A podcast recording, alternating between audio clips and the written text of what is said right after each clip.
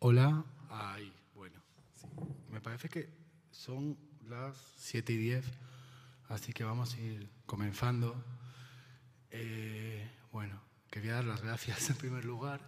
Gracias a la editorial Piedra Papel por organizar eh, este encuentro. Gracias a Germán y a Sara. Gracias a ustedes también por venir. Eh, más que nerviosa, que también siempre en estos trances me pasa, estoy como muy emocionada. Hacía tres años que no venía al Estado español, entonces está siendo todo como un poco un flash. Eh, nada, muchos encuentros. Eh, y como estoy en este estado un poco alterado de emocionalidad, eh, pensé que mejor ordenaba un poco mi intervención con unos puntos. Empezaba lanzando siete puntos muy telegráficos para contar de dónde viene y a dónde va este libro, cuál es su génesis y cuál es su proyección.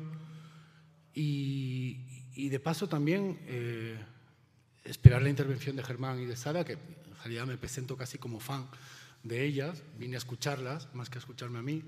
Entonces, lanzar siete hipótesis, siete puntos, a ver qué pasa, a ver si es eh, tan destructiva o, no esta eh, intervención en torno a, a la salud mental. Y nada, eh, si quieren les cuento un poco. Empiezo, voy a leer, no, suelo leer, así que pido disculpas antemano porque bueno, es como una instancia muy eh, nueva para mí la de estar presentando y leyendo a la vez. Eh, el libro nace, Apuntes para una psiquiatría destructiva, nace gracias a la mediación de la editorial, sobre todo, pie de papel. O sea, Rafael y Juan han sido fundamentales porque no, no es un libro, no sé si lo leyeron o no, pero no es un libro. Es un libro porque es un objeto físico que se corresponde con lo que esperamos que es un libro, pero en realidad nunca estuvo pensado, no fue tramado como un libro, hasta que con Araceli y con Juan en conversación sí que fuimos tramando algo así parecido a como un sistema, una estructura que permitiese una lectura de lo que han sido varias intervenciones a lo largo de los años, ya muchos años, pensaba hoy cuando preparaba estos puntos son desde 2017, que ha llovido un montón, más ahora con la pandemia. Luego voy a hablar un poco también, uno de los puntos tiene que ver con cómo percibimos la salud mental hoy y cómo la percibía yo en 2017. ¿no? Si quieren, empiezo por, ese punto. Eh, hoy me sorprende un montón eh, ¿no? cuál era mi acercamiento, quizás un poco ingenuo, a la salud mental, muy mediado, hablando de mediación por los libros, muy de cultura libresca. Ahí con Germán, bueno, ¿no? Eh, mi acercamiento era eh, muy... Eh, me implicaba un montón, me interesaba un montón y por lo tanto me implicaba un montón, pero siempre era a través de la lectura. la salud mental para mí era un problema teórico, sobre todo, una fascinación con el campo de la locura, que es un campo anterior a la salud mental, eh, muy, ¿no? Eh, muy viejo en realidad. Y eso, como muy fascinado por lecturas que tienen que ver con, con arte y locura, sobre todo. Eh, yo me desempeño además como crítico cultural, pero también siempre con un pie en el mundo del arte, trabajando con artistas, en museos, como curador. Entonces, esa fascinación con la locura venía un poco también de, de mis lecturas y de mis, también de mis nada, eh, pequeñas, eh, pequeños fetiches en el mundo del arte con, con, el arte de los locos, con el arte brut, un montón de cosas que ahora leo, eh, me leo y la verdad que me, me, parecen muy ingenuas, ¿no? Muy, no es que fuese tan joven además, o sea que simplemente me parece que lo que ha pasado es la vida, pasó la vida. Y estos años han sido muy, muy intensos en términos de vida. Y ahí un poco quería también pensar cómo lo que en su momento se llamó crisis psicosocial o malestar, ¿no? Esta ola de politización del malestar, a, día de hoy eh, en mi vida se traduce en una lista de personas queridas internadas, con depresión, con ansiedad, con problemas para sostener eh, su vida, su vida y su trabajo. Eh, problemas que obviamente estaban antes de la pandemia, pero que la pandemia ha hecho un poco como de, efecto lupa en cosas que, nada, que tienen que ver sobre todo con, con cierta captura del deseo, de lo que voy a hablar luego también, ¿no? con, con cierta angustia por el deseo, cierta sensación de angustia que tenemos en torno a lo que eh, deseamos y en torno también al placer. eh, algo muy nuevo, ¿no? Que, que, yo de aquella tampoco intuía, porque yo qué sé, eh, como decía, me quedaba más en las lecturas. De 2017 también es mi acercamiento a Mark Fisher, que es uno de los autores que ha sido como muy importante, capital en mi acercamiento al cruce entre modos de vida y de producción capitalistas y estados de ánimo, trastornos psicosociales. El realismo capitalista como algo que tiene que ver con eh, lo que podemos o no podemos desear y también con el sentido de, eh, de lo que es el deseo colectivo, de una forma de deseo que no es el deseo personal, que no es el deseo de consumo, que es un deseo más inconsciente, eh, de que no podemos decir mucho, pero que como persona que está con esta pregunta sobre el arte siempre me, me pareció muy interesante. ¿no? Em, la coyuntura, como decía, es otra y, hoy eh, podemos hablar de, de, una violencia objetiva y subjetiva del capital que a mí en 2017 me resultaba más informe. No sé, no, no, la, no la conseguía ubicar tanto. Han pasado ciertas cosas y a día de hoy me resulta más clara cuál es tanto las causas como el efecto, que, siempre están cambiando además en lo que tiene que ver con la salud mental, no se puede hablar nunca de causas y de efectos, es una cosa que también han aprendido, ¿no? Eh, como de esta situación, eso, de violencia. poco, em, luego voy a hablar sobre la antipsiquiatría y la violencia, muy brevemente también.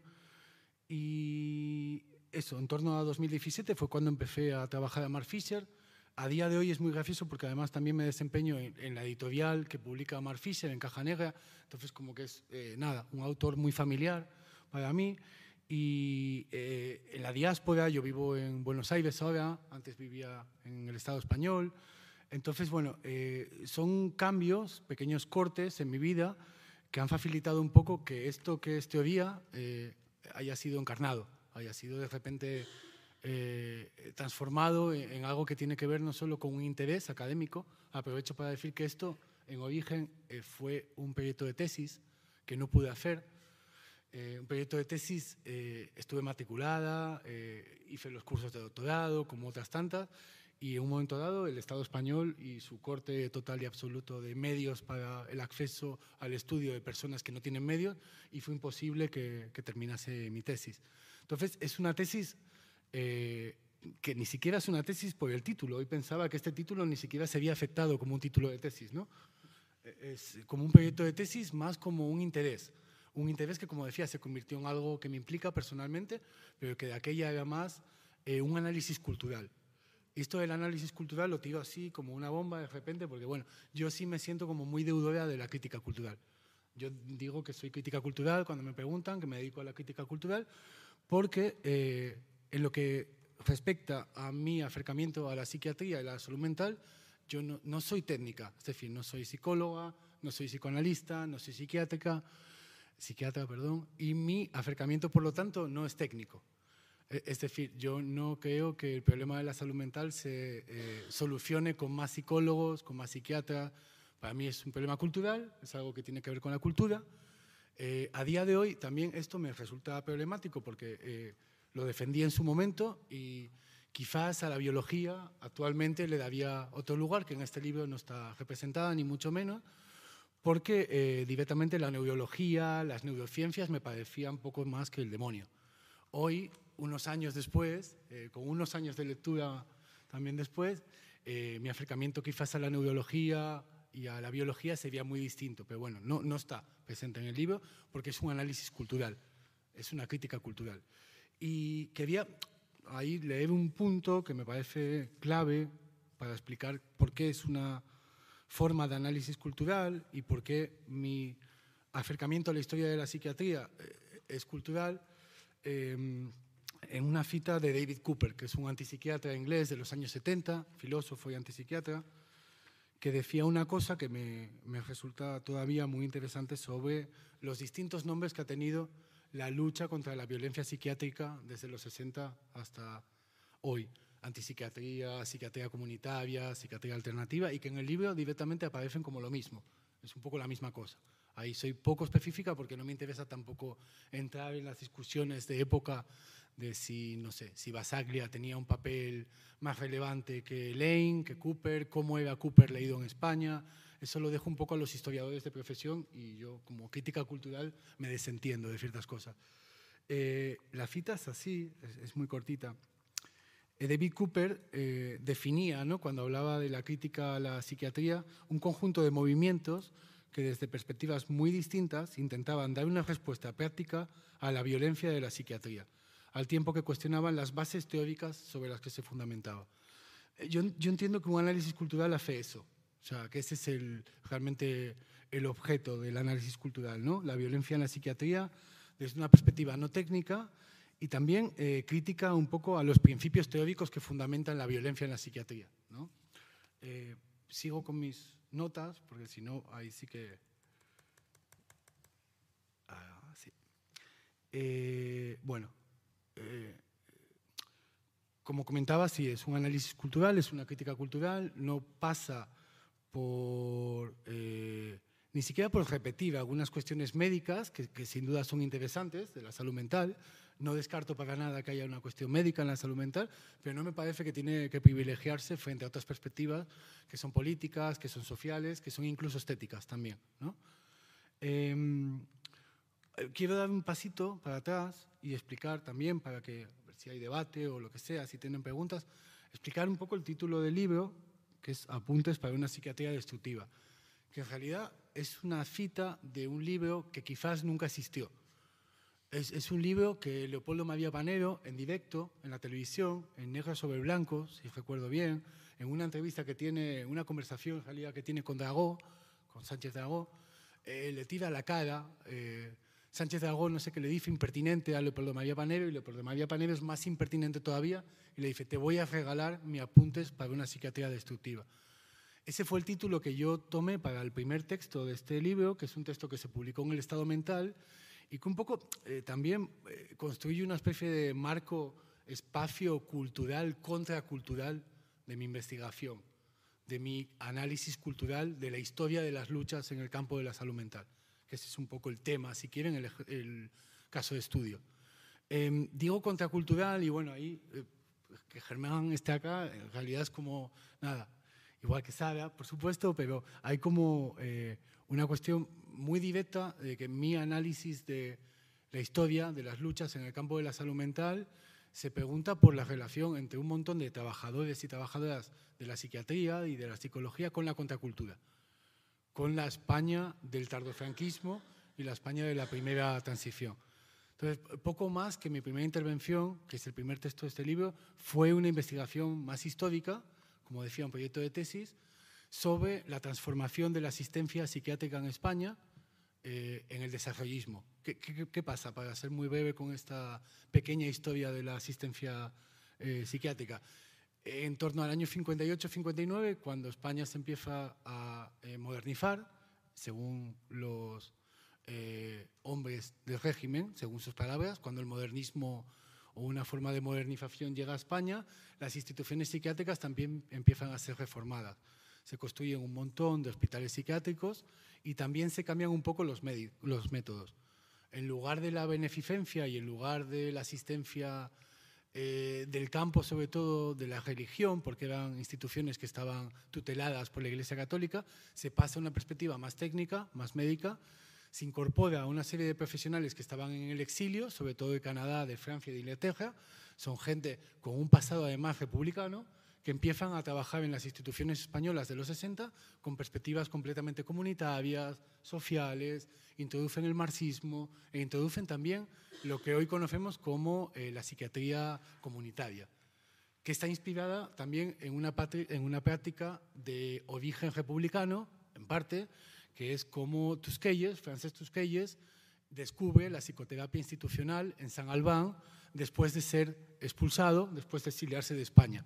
Tusquelles ahora tiene una exposición en Reina Sofía, es un poco una persona fundamental para entender luego una generación siguiente de psiquiatras, Fanon, Guattari, ambos estudian con él en San Albán, y es curioso cómo en Oviedo, donde se lleva a cabo la primera experiencia de psiquiatría comunitaria, el que es gerente de la Cadellada, que es el hospital de Oviedo, invita en un momento dado, a mediados de los 60, a Tusquelles a volver a Oviedo, en este caso a Asturias, a dar una serie de charlas que escuchan una serie de jóvenes psiquiatras como Guillermo Fendueles.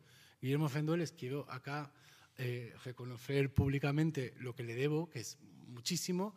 Guillermo Fendueles ha sido fundamental en este libro, me ha acompañado todo el tiempo, he sido muy pesada, le he hecho muchas preguntas, le he entrevistado tres o cuatro veces, tiene una casa hermosa enfrente de la playa de Gijón, hemos estado ahí horas y horas contando lo que fue la reforma de la asistencia psiquiátrica y también la represión de la misma.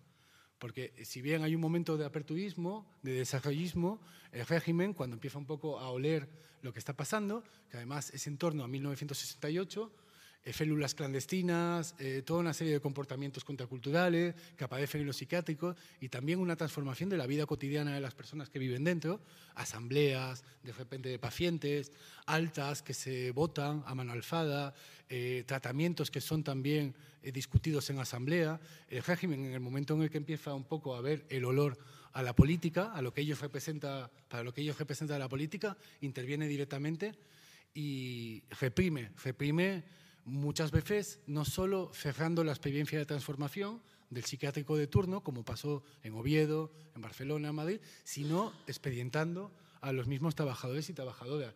De hecho, Guillermo Fendueles les puede contar, me parece que fueron tres años los que estuvo haciendo el servicio militar obligatorio en La Gomera.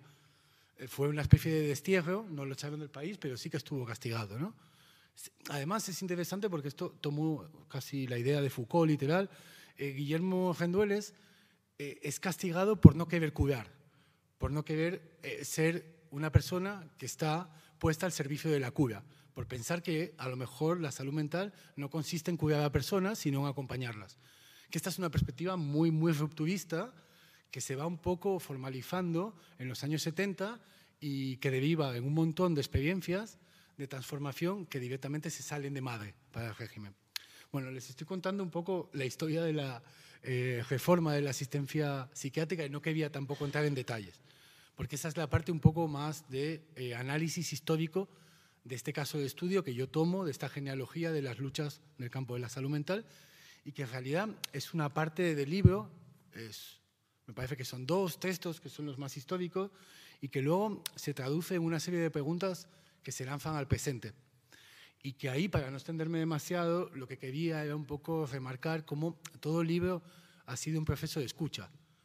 Lo mismo que con Guillermo Rendueles, a lo largo de estos años me he entrevistado con un montón de gente. O sea, yo pienso que los estudios culturales parten de la entrevista casi. Me parece que es la forma, eh, no sé, de la investigación, por lo menos en mi caso, y básicamente me he juntado no solo con trabajadores y trabajadoras de la salud mental, antiguos psiquiatras, psiquiatras críticos, sino también con grupos de usuarios, grupos de apoyo mutuo y también con artistas eh, que se dedican eh, a investigar un poco en formas terapéuticas. No, no solo de cuidado en un sentido de reparación o de rehabilitación, sino de apertura a una sensibilidad que no pasa por ser la sensibilidad del código de la acumulación capitalista, Em, con esto quiero decir que son formas de eh, apertura a una sensibilidad que no son adecuadas a las formas de sociabilidad y de producción de capitalismo en su fase necropolítica, que sería la actual. ¿no? Em, hay una, además de esta cita a Leopoldo María Panero, en el título hay otra cita oculta, que es una cita a Deleuze y Guattari, que son también dos autores muy importantes en mi investigación, eh, son dos autores que escriben el Antiedipo en 1972, que es curioso, casi coincide cuando ellos escriben el Antiedipo en relación al 68, con el tiempo que ha pasado desde el 15M hasta que yo escribo el libro. No, no, no lo digo de manera narcisista babeanoica, pero mm, hay cierto optimismo eh, en el libro ¿no? que, que, a mí sí que me interesa eh, continuar, sí que me interesa prolongar. Es un optimismo que es un vitalismo también, y que es un tipo de crítica que no es victimista. No estoy haciendo una crítica a la psiquiatría que toma el lugar de la víctima. Yo me cuesta mucho hablar de supervivientes de la psiquiatría, lo dejo para las personas que de verdad han sobrevivido a la psiquiatría y me pongo más en el lugar un poco de empujar procesos con artistas, con grupos de apoyo mutuo, participar un poco militantemente, un tipo de investigación situada y militante en la salud mental como un lugar, como decía antes, no técnico, donde hay muchas voces que pueden también propiciar que lo que entendemos por salud no esté tan capturado por los modos de vida capitalistas. Poco, de hecho, y con esto termino, eh, el objetivo, por ponerlo en términos muy cuadrados del libro, sería favorecer un poco la despatologización Es decir, que no todos los síntomas sean traducidos en enfermedades. Que este es un poco también el proyecto del antiedipo, ¿no? Hacer que los síntomas no sean eh, axiomatizados en enfermedades. Es decir, que la esquizofrenia no sea lo que entendemos por una persona, el esquizofrénico, la esquizofrénica, que está encerrado en un sitio, sino por una fuerza que es capaz de desbordar precisamente cuáles son los cauces de acumulación y de productividad del capital en su reproducción. Yo por esquizofrenia entiendo todo lo contrario de una enfermedad.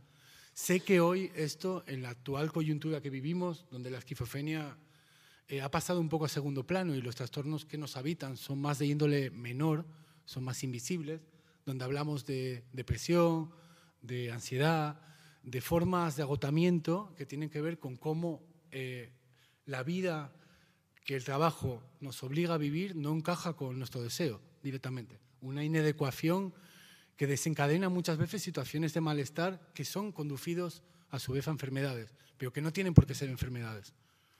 Y mm, nada, por último quería, en esta línea un poco esquizoanalítica de Deleuze y Guattari, pensar que mm, sí, que el arte, la creación y la vitalidad, en medio de tanta depresión y de tanta violencia, la creación, ya sea de grupos de apoyo o de cuidados o de expresiones y de entornos artísticos donde el inconsciente puede revelarse, es quizás el reducto de optimismo que nos queda en esta ola destructiva que estamos viviendo y a la cual el título mismo hace referencia de una manera muy ambigua. Así que les invito un poco también a Germán, a Sara y a ustedes a pensar qué sería lo destructivo hoy.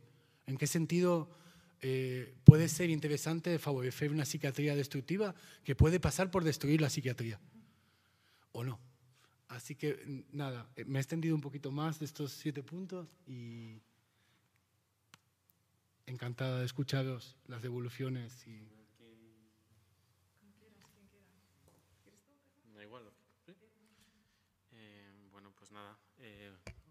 Hola, ¿me oís? Sí. Ah, está un placer eh, estar acá eh, y compartir mesa con Alfredo y con Sara. Eh, ha sido una alegría la invitación. Yo no conocía a Alfredo, le he puesto tres dimensiones hace un ratito. Pero ha sido como un regalo ¿no? poder leer este, este trabajo, que se le da además del, del tirón, como un viaje. Está muy bien escrito está escrito con mucho vértigo también. Y, en el sentido, la verdad es que me lo he pasado muy bien leyéndolo. Yo traigo aquí también eh, nueve puntos, que es, tiene que ver un poco con eh, elementos, creo, centrales del libro y también con cómo me relaciono eh, con ellos. Y también acaban un poco formulando, o sea, volviendo sobre las dos preguntas que el libro formula, ¿no? un poco también para invitar Alfredo a que, a que vuelva sobre ellas. Eh, creo que es un libro que también tiene algo de psiquiatría o antipsiquiatría destructiva en su propia forma. ¿no? Hay una, o sea, no creo que hayas renunciado a pensar la psiquiatría y la locura como un problema también literario, fundamentalmente literario, de habitación del lenguaje, ¿no? que no es otra cosa. Y ahí hay una estructura muy divagante, con fugas de repente, fugas muy locas, pero retornos también muy, muy cuidadosos, ¿no? Hay un, hay un navegar por el borde de la locura, ¿no? Eh, de la locura del, no sentido, que por citar a Leopoldo María Panero, que es un poco uno de los puentes que me une con Alfredo. Eh, ¿no? Todo texto tiene el riesgo de carecer de sentido y no, no es nada sin ese riesgo, ¿no? como que ese riesgo del no sentido, de lo que para Panero es también la locura en la propia acción de la escritura, es donde se juega el sentido del texto, es en esa posibilidad de, deriva y, hay como una especie de, ¿no? de, ida y vuelta que a mí me ha seducido leyendo este texto, em, que de repente tiene también momentos de fuerza evidente, ¿no? donde el autor se confronta con ese innombrable que es la locura que está en el texto, pero en realidad no, está como fuera, está siempre como a las puertas, cuando nos hablas de ese sujeto que apenas se sujeta o cuando directamente te pones a leer la, la epístola de Corintios de, de Pablo y, la relación ¿no? del, del, creyente con las sombras y con las sombras de, de lo Dios, ¿no? pues hay también toda una, una apuesta sobre cómo, cómo, empezar a meternos ahí en ese, en ese lugar del que estamos aquí hablando, pero que en teoría no está aquí, ¿no? está como a punto de venir, pero no está aquí. ¿no?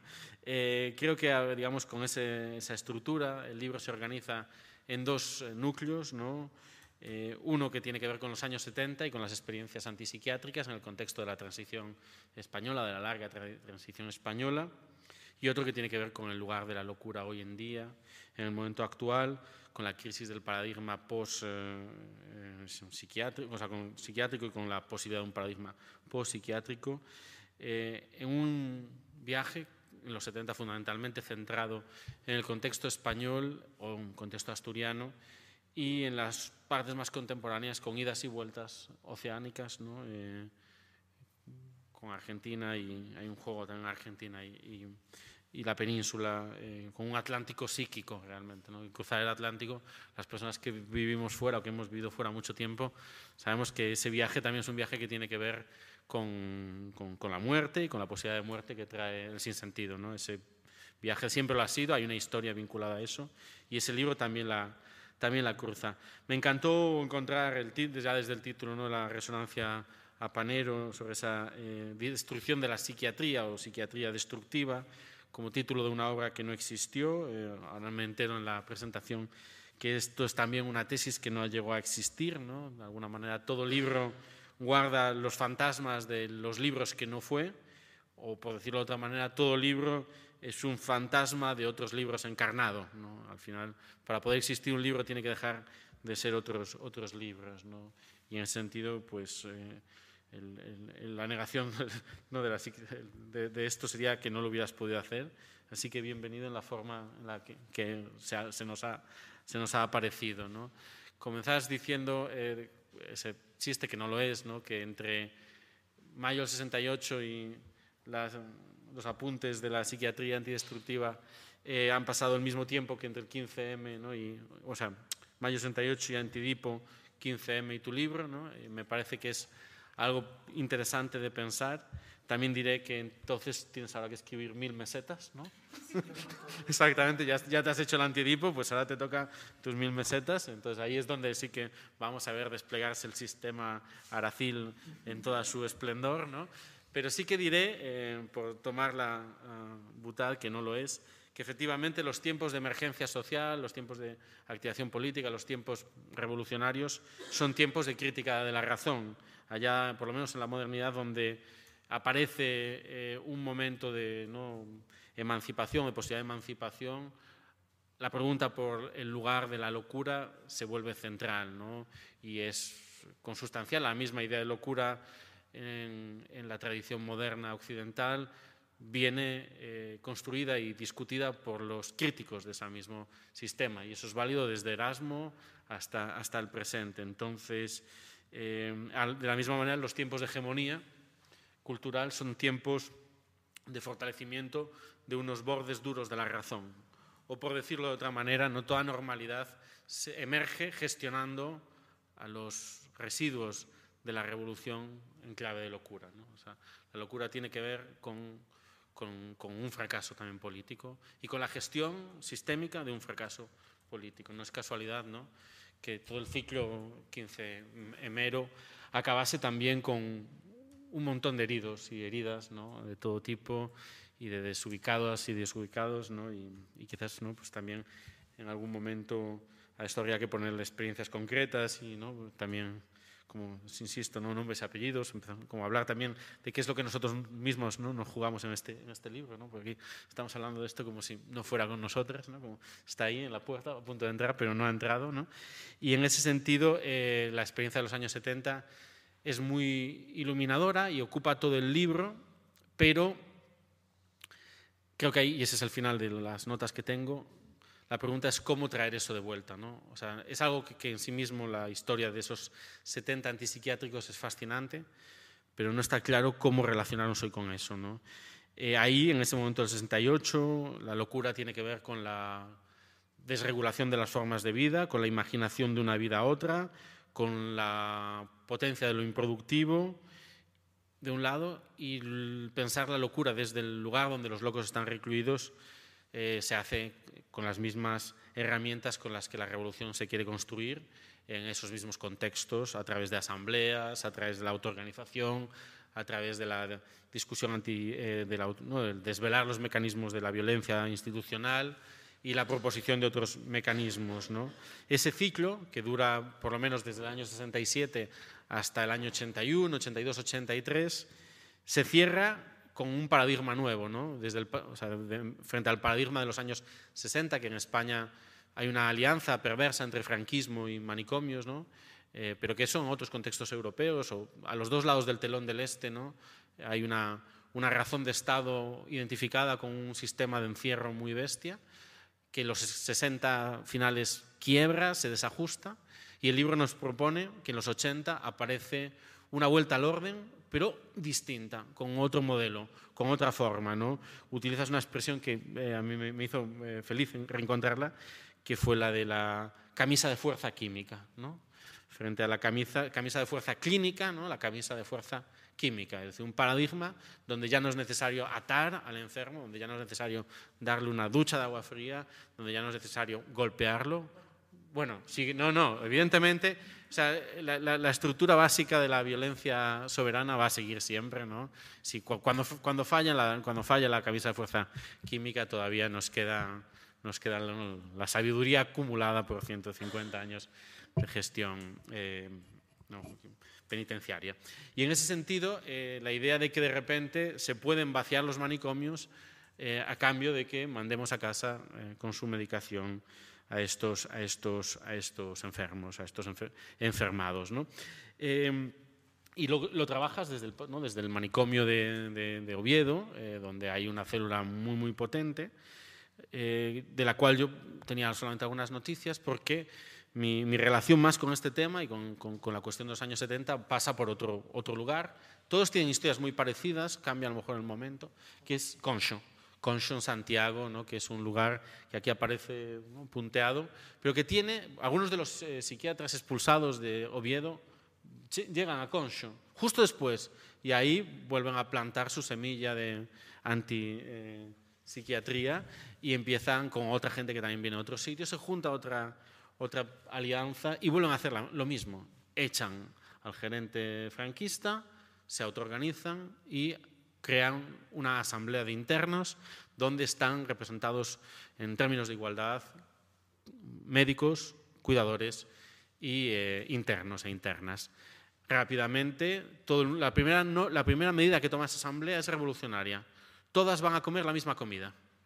Y esto cambia las reglas de juego, porque hasta ese momento los médicos comían una comida, los cuidadores otra y los pacientes otra. Y ahí se, marcaba, digamos, claro, unos comían bien, los otros comían, comían eh, fatal, y hay denuncias, esto es un tema ya de los años 30, eh, que los, porque era un manicomio de, gestión, de financiamiento público, pero gestión religiosa, un manicomio que la Iglesia eh, gestionaba y el Estado pagaba a los pacientes que no tenían, que no tenían dinero para poder, las familias, para poder acceder a unas prestaciones dignas. Había hasta 12 sistemas distintos, 12 tarifas diferentes dentro del manicomio, un sistema de castas enloquecido y donde el escándalo es que la comida que el Estado pagaba a los, eh, curas para alimentar a estos locos de beneficencia, se utilizaba para alimentar cerdos y gallinas, con las que el propio Conch también, la propia iglesia hacía negocio. ¿no? Había una granja donde los internos comían peor que los cerdos, textualmente, pues su alimentación servía para... Y ahí, claro, hay todo un tema también de salud, todo un tema de, de qué significa la gestión de esos cuerpos. Y esa historia es la que, contra esa historia, es contra la que los eh, antipsiquiatras rompen en el 60 y, eh, perdón, 72, me parece, 73, en un proceso que va a durar hasta el 75-76. Hacen asambleas y empiezan a meter la vida de fuera dentro del, espacio. Y hay un momento muy increíble donde la banda de música de Santiago entra en el manicomio y hay una gran fiesta popular en la que los vecinos, los locos y los cuidadores y un conjunto de estudiantes que ya se habían enterado de que en Concho pasaban cosas divertidas, se fueron allí a festejarlo.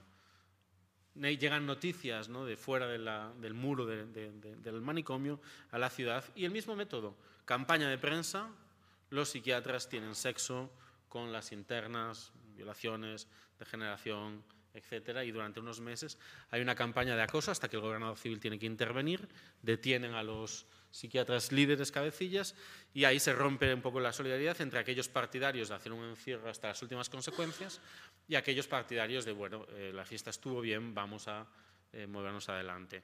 Gran escándalo, plena transición, llega un nuevo poder constituyente y el eh, nuevo gobernador civil, socialdemócrata, o sea, UCD, pero va a acabar en posición socialdemócratas, decide que hay que institucionalizar algo distinto en Concho y rompe con el franquismo, pero también rompe con el antifranquismo, pone justo al líder de los que, los que nos ha encerrado al frente de la, de la institución y expulsa a los antipsiquiatras, que a su vez se van a dónde? A Sevilla para volver a empezar la misma historia. ¿no? Entonces, es fascinante, lo que también el libro cuenta y, con una gran riqueza, cómo aquí se activan dos paradigmas de época. ¿no? Por un lado, el paradigma de una contracultura que va como rizomáticamente brotando por aquí y por allá y en cuanto se la reprime, lo único que se hace es expandir esa semilla ¿no? de rebeldía y va brotando, ¿no? como decía un poeta gallego de la época, uno, bueno, citando al Che, ¿no? uno, dos, cien, cien mil Vietnams. ¿no? Esos Vietnams antipsiquiátricos que en el interior de la, de la, de la malla de época se van, van brotando. Pero también aparece otro cronotopo, otro modelo, otro paradigma, que es el de la represión hasta que aparece el nuevo, el nuevo, la nueva normalidad. ¿no? Y la nueva normalidad no aparece en las claves de la vieja. ¿no? Y, ahí se sitúa un poco, ese es lo que yo pienso que es el cronotopo de la transición, porque esto mismo sucede en las escuelas, en las luchas escolares. hay los modelos alternativos frente a la, vieja escuela del régimen y la aparición luego de una nueva normalidad que, con la apariencia de, triunfo de las propuestas críticas acaba realmente haciendo desaparecer esa otra historia alternativa. Es lo mismo que sucede en, los hospitales, en las universidades, en las cárceles, con la COPEL, ¿no? Es exactamente ese intersticio, ¿no? Pues se parecen, claro, una posibilidad de decir es que todos estos fenómenos, escuelas, hospitales, universidades, cárceles, pasa también en la iglesia, iglesias, manicomios, se parecen porque en realidad son la misma institución, ¿no? Es un mismo modelo institucional. Em, pero hay en medio, entre esa vieja normalidad que las contraculturas militantemente destruyen y la nueva normalidad que aparecerá con, ese Partido Socialista, que está también descrito en otro fogonazo del libro, ¿no? donde libera, al mismo tiempo que abre los manicomios, construye ya en el año 86 ¿no? casos de asesinos, el asesino de la ballesta, ¿no? estos eh, personajes que recurrentemente ¿no? aparecen en las, vinculado siempre a reformas, privatizaciones de los sistemas asistenciales. Y qué bien se maneja esto en el, 86. Pues entre el asesino de la ballesta, o sea, el, del 86 y, las orgías de Oviedo, las supuestas orgías de Oviedo o de Concho, ahí hay un terreno de experimentación que la época se traga. En Santiago, en el año 79 hay una revolución de los estudiantes que se niegan a pagar los pisos porque hay un sistema de propietarios que impide que existan residencias públicas y que hace que los alquileres de Santiago sean de los más caros de toda España, eh, ya que hay una red de familias que tienen casas que les permiten vivir estupendamente a costa del sacrificio de todas las familias trabajadoras del rural, eh, que se niegan de repente a pagar las rentas durante un año. Eso se conoce como la revuelta de los pisos. Se construyen cinco residencias universitarias después de eso. Y los estudiantes se acuerdan del concho glorioso del 74-75 y hacen el acto de la misma manera que ellos habían ido al manicomio ¿no? a celebrar la libertad dentro de la casa de la locura ¿no? y cómo la tapia del manicomio en ese momento protegía. Eso es interesante, como esa tapia que, se menciona varias veces, que se quería tirar y que realmente protegía la posibilidad de esa libertad dentro del manicomio, como aquí es el momento inverso. Van a buscar a, André, a Bretón, que es un loco célebre de Santiago que vive en Concho, y a él junto con otros se lo traen a la universidad y lo nombran doctor horroris causa, en compañía de gallinas, burros y todo tipo de animales, los mismos que los alimentaban en Concho. Entonces esta especie de invasión de los locos de la universidad en la cual se, devuelve la visita eh, cinco años después. Claro, este tipo de eventos quedan como sepultados y lo que se juega, la profundidad de detrás de su carácter lúdico, ¿no? quedan sepultados en el magma de la, transición. Em, en ese sentido, claro, hoy en día estamos con otro paradigma psiquiátrico y la pregunta que el libro se hace es cómo será el nuevo paradigma antipsiquiátrico. ¿no? Da algunos apuntes, esta cuestión de acompañar, ¿no? esta cuestión de, identificar cuáles son las nuevas formas de la locura, esta cuestión de relacionarse de una manera no clínica, eh, pero hay una nostalgia eh, de esas experiencias emancipadoras de los 70 que no somos capaces de imaginar todavía. ¿no? Entonces, como creo que ahí está el, el, juego, el juego del libro que será, ¿no? todo libro también tiene dentro de sí los fantasmas de un libro que será, eh, ¿cómo se dará ese juego ¿no? entre la activación, la recuperación de las experiencias emancipadoras de, los 70 y las formas de una nueva antipsiquiatría que todavía no sabemos eh, imaginar? No, yo nada, sigo escuchando con la boca abierta. Eh, buenas tardes. Em, bueno, después de este análisis em, tan certero del libro, me quedan pocas cosas que decir después de la presentación de Alfredo, del análisis de Germán. Eh, quizá lo que me queda a mí es lanzar algunas preguntas. Em, bueno, en primer lugar, muchas gracias por la invitación, eh, gracias a la editorial y a ustedes por, por, estar aquí. Creo que una de las cosas importantes, y en esto coincido con, con el escritor y el activista eh, Fernando Valius. Creo que cuando hablamos de psiquiatría o de psiquiatrización es importante explicitar desde el comienzo desde qué lugar se habla, ¿no? porque yo creo que si no se explicita podemos caer en esta aparente falta de ideología que tiene la psiquiatría, eh, principalmente porque es el dispositivo, o no sé, la, ideología hegemónica. Em, en ese sentido, eh, bueno, por una parte yo eh, me estoy dedicando ahora mismo a... Estoy investigando eh, con un programa postdoctoral la literatura de personas psiquiatrizadas, em, y, pero creo que la razón por la que estoy aquí es otra y creo que estoy aquí porque eh, como digo, mm, significándome políticamente, eh, soy una persona psiquiatrizada, eh, me considero parte del movimiento en primera persona y, mm, bueno, creo que, en, el, ámbito de la academia soy una feliz disrupción. Que, bueno, me gusta además poner nerviosa a la gente, ¿no? por si acaso salgo corriendo o algo, alguna cosa. Eh, imprevista, ¿no? Eh, y en este caso, pues yo creo que, que un poco el papel que, me toca eh, seguir aquí es el de plantear algunas cuestiones. También, em, como digo, el libro, bueno, a mí el libro me, encantó.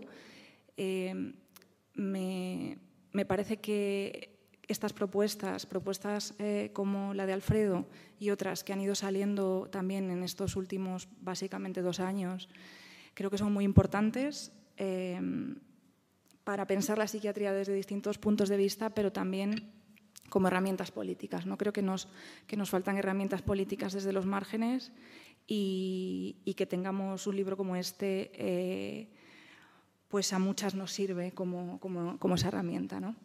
Em, para aquellos que, no lo hayan leído, pues, eh, aunque ya, ya, lo han comentado, mm, quizá traer un poco eh, el texto a tierra ¿no? y bajarlo un poco de, la teoría. Se trata de una recopilación, como ha dicho Alfredo, de, distintos artículos, con esos dos ejes eh, que comentaba Germán, por una parte la historia de la antipsiquiatría y por otra eh, el cuestionamiento del lugar que ocupa la psiquiatría hoy en día o qué lugar eh, queremos que ocupe. Em, y creo que una de las cosas más interesantes del libro es que, que lo has, ido también diciendo en tu exposición, creo que hay como distintas perspectivas eh, que están entremezcladas y sobre algunas me gustaría plantear algunas preguntas, eh, porque por una parte está esa perspectiva histórica y por otra también está esa perspectiva desde el arte, eh, desde la cultura, desde la propia investigación. Por otro lado está esta intención también extractiva ¿no? de las entrevistas, que me parece también muy interesante. Entonces, bueno,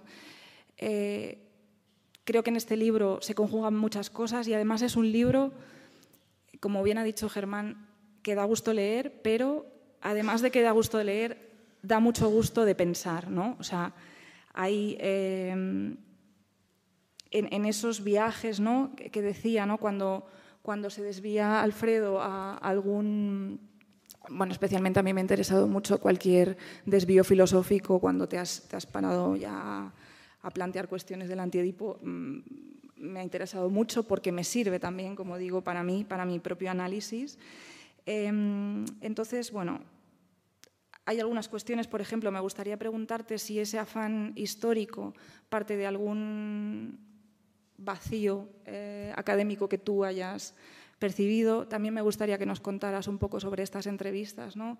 Em, a Enrique González Duro, a, Guillermo Rendueles, ¿no? cómo surgen estas entrevistas, que bueno, también intuía que era en el marco de la tesis doctoral, pero bueno, eh, también qué piensas de las respuestas, ¿no? porque en el caso de, González Duro dejas que él responda, pero no hay un análisis por tu parte de las respuestas. Em, y bueno, muchas otras preguntas, por ejemplo, cuál es el, papel del arte, que también es muy importante a lo largo del, libro. Em, el arte loco, ¿no? o sea, desde, desde el Frente de Artistas del Borda, eh, que, bueno, al que le dedicas un artículo, eh, la Rara Troupe, también nombras de alguna manera a los grupos de apoyo mutuo y, todos los colectivos en primera persona, como también casi al final del libro, como una especie también de quizá de esperanza, yo espero que sí, que sea eh, un camino posible de, si no de destruir, de que la psiquiatría solo puede existir siendo cuestionada. Y, bueno, pues que, nos cuentes un poco más. Tengo más preguntas, pero bueno. Gracias a las dos por las preguntas, el análisis, los cuestionamientos, eh, la devolución también. No he tenido muchas devoluciones del libro, además, o sea que cualquier, eh, nada, en ese sentido, cualquier eh, debate, también ustedes, ¿no? la verdad que me alegra mucho que exista la oportunidad de de charlar de lo que mm, escribí, como siempre se escribe, muy en soledad. Eh, si bien hay muchas entrevistas, también hay una parte como muy de esto, mi infografía, esto que decía Germán, de escritura psicótica. Eh, bueno, sí, ahora con el tiempo me, doy cuenta ¿no? de, cómo este juego con la locura, esta fascinación por la locura, se coló también en mi manera de escribir. Son los libros que leo, entonces me imagino que hay una hay un intento de traducción directa, ¿no? Luego, eh, y lo engancho con la pregunta sobre el vacío. No, sé muy bien a, nunca sé muy bien a qué nos referimos cuando, cuando se habla de vacío, ¿no? El otro día leí una cosa, lo comentaba con mi compañera, ¿no? Eh, es un comentario sobre cómo pasan las cosas en el mundo de la crítica cultural, ¿no? Cuando nos juntamos a alguien de literatura, alguien más de filosofía, alguien más, ¿no? Que, por ejemplo, Germán dice sujeto y para mí sujeto significa una cosa, para Sara seguramente significa otra. Bueno, con vacío me pasa un poco lo mismo. Más que vacío, me, en este libro como que me pasa una cosa después de leerlo, a todo pasado, después de escrito, que hay una cuestión sobre el olvido, ¿no? que, que sí que me, me, parece como muy fundamental, más que el vacío, el, el, olvido. Y no solo la pregunta por la memoria, sino también eh, eh, em, de qué nos olvidamos, de qué nos olvidamos y de qué, de qué no nos olvidamos, ¿no? O sea, ¿por qué no, nos olvidamos de que no, no podemos vivir como vivimos, como el capitalismo nos hace vivir? Ahí hay un olvido diario, ¿no? De que en realidad queremos vivir otra vida. me parece que en ese ciclo revolucionario ese olvido deja de tener lugar. Ese ciclo revolucionario me refiero sobre todo al antidipo, al contexto de producción de, de toda esta crítica de la razón, ¿no? Bueno, deja de tener lugar este olvido. La gente de repente ¿no? se olvida de, trabajar, se olvida de que es obligatorio trabajar, se olvida de que hay que ser productivo, se olvida de que eh, una tiene que estudiar para tener un trabajo mejor, ¿no? que hay que tener una familia, que, Hay, un olvido. ¿no? Y bueno, hoy me parece que un poco la pregunta es esa también, ¿eh? ¿por qué no nos olvidamos de cosas? Hay mucha fuerza en las cuestiones de la memoria, ¿no? es como muy políticas de la memoria, es como lo digo y me da casi angustia, pero no, no pensamos mucho la cuestión de por qué no nos olvidamos de ciertas cosas. ¿no? Em, ese olvido es creativo, es artístico también. ¿no? Hay un acto de creación en esa forma de olvidarse, que es una resistencia. ¿no? Y ahí, bueno, voy a bajar un poco a la tierra. Eh, González Dubio me, me, parece que es una persona que de hecho se olvidó de que era médico en un momento dado. O sea, él dejó de ir con bata a, a la clínica. Él dejó de ser psiquiatra y empezó a ser... Eso también podríamos preguntarnos. eso nos lleva a una cuestión de poder que en el libro está, bueno, en todo el análisis más Foucaultiano de los dispositivos manicomiales y de encierro, pero me interesa esta cuestión contracultural de, de un señor, en este caso blanco, médico, formado en la universidad, que no obstante había tenido algún tipo de también de devaneo con, con, las drogas en su momento, cuando hablamos me comentó algo sobre las anfetaminas, los ácidos, o sea, era una persona inquieta en ese momento y esa inquietud le, hace olvidarse de cosas, le hace creativamente dejar de recordar que tiene que combatir, que, que él tiene que imprimir autoridad y disciplina en un psiquiátrico. Bueno, González Duro me parece que no necesita, de hecho, como mi análisis y, y, de hecho cuando las compañeras de la editorial empezaron a ordenar el, el libro conmigo, pensé, ¿por qué justo con González Dubio pasa lo que no pasa con el resto de textos, que son como muy mediados por mi análisis?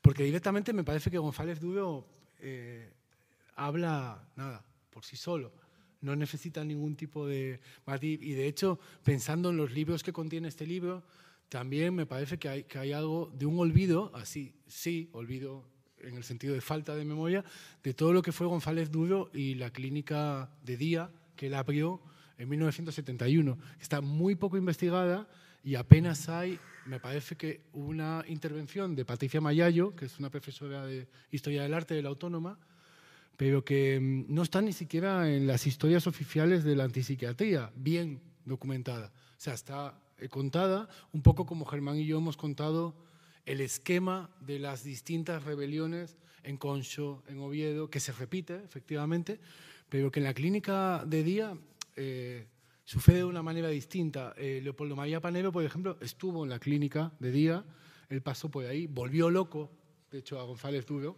González Duro dice que a Panero no lo aguantaba más.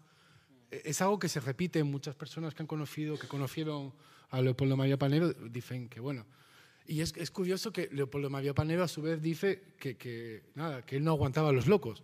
Entonces, como que hay una cuestión de desplazamiento de la locura, que la locura siempre está fuera, los locos son los otros.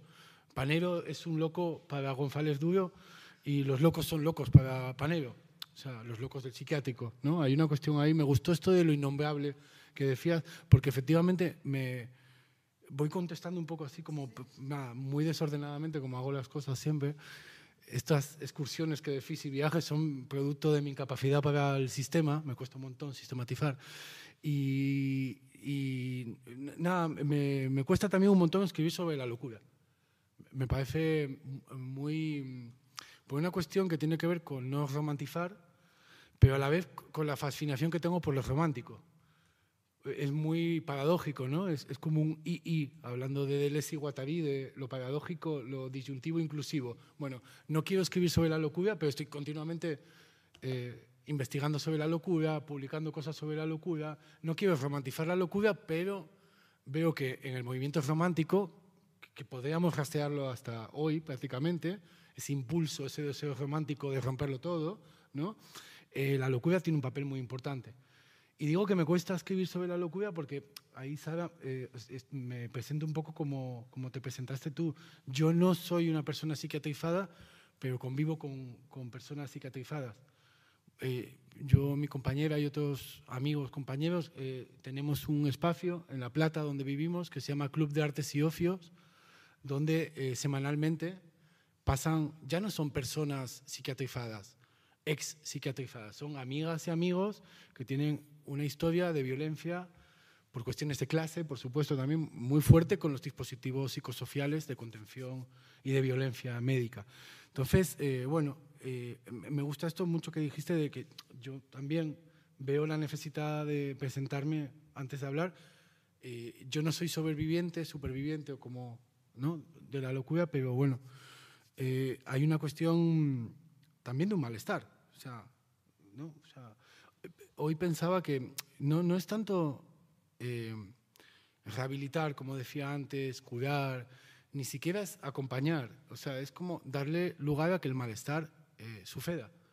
O sea, darle lugar a que el malestar pueda desplegarse sin ser capturado por una etiqueta médica. O sea, que, que las personas tengan derecho a cambiar de estado de ánimo.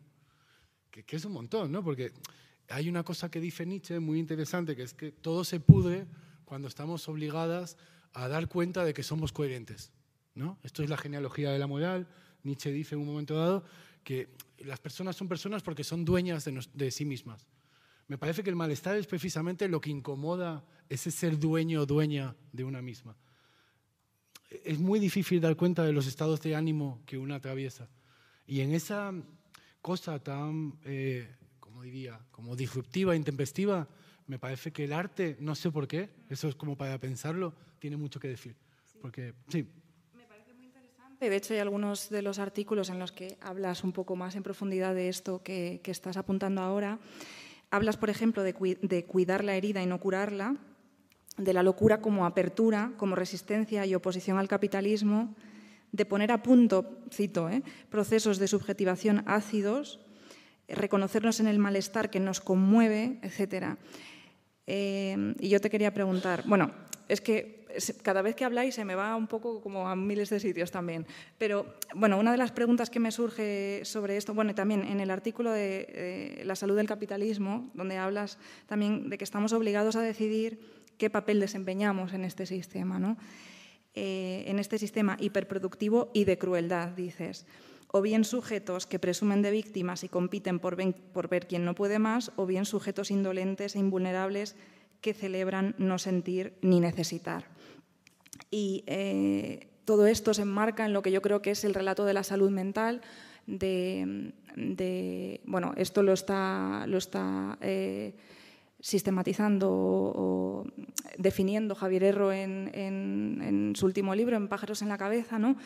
Eh, que es la cultura, esta cultura de la salud mental es la cultura a la que todas estamos obligadas a dar cuenta. ¿no?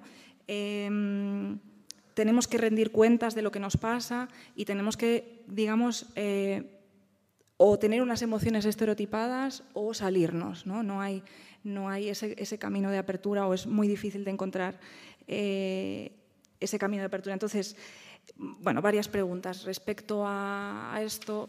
Te quería preguntar si los locos somos el canario de la mina, ¿no?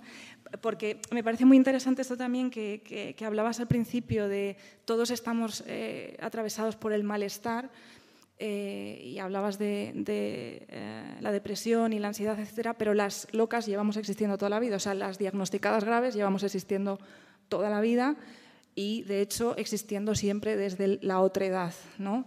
Desde la falta de voz porque nuestra propia subjetividad está mediada únicamente por el discurso médico. ¿no? Y una vez que nos cae el discurso médico encima, ya no hay manera de desarrollarnos, desarrollar un discurso, desarrollar una subjetividad que, que sea distinta a esa. ¿no?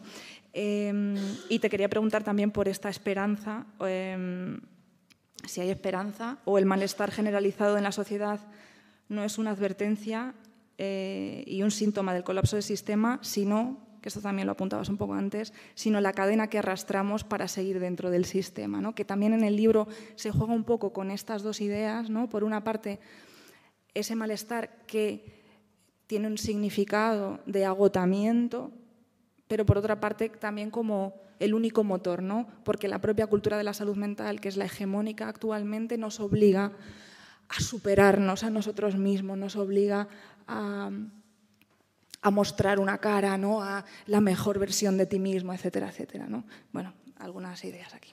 Sí, hay un, pienso, ¿no? hay un discurso muy nocivo, incluso en el campo de la academia. Yo, si no hice una tesis doctoral es, porque no pude más. y estoy hablando en términos de academia para, bueno, no, es algo que parece que nos une, ¿no? Hemos pasado muchas acá por lo universitario, ¿no? Como sistema de validación.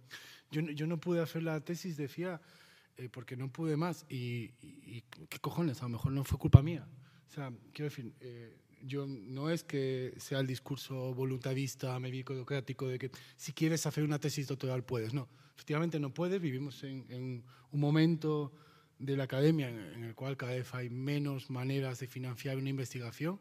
Si no es rentista, eh, las oportunidades de, hacer una tesis son cada vez más pequeñas, ¿no? Entonces, bueno, eh, evidentemente hay, eh, sí, como todo un discurso voluntarista y mágico, ¿no? que supuestamente todo lo podemos, no hay límites, ¿no? la potencia, que paradójicamente es, es, muy también de los 70, muy del deseo rifomático que Deleuze y Guattari piensan en su momento. Ya en Mil Mesetas, por cierto, lo abandonan, salen un poco de esa onda tan, en la revolución del deseo y se empiezan a preguntar otras cosas.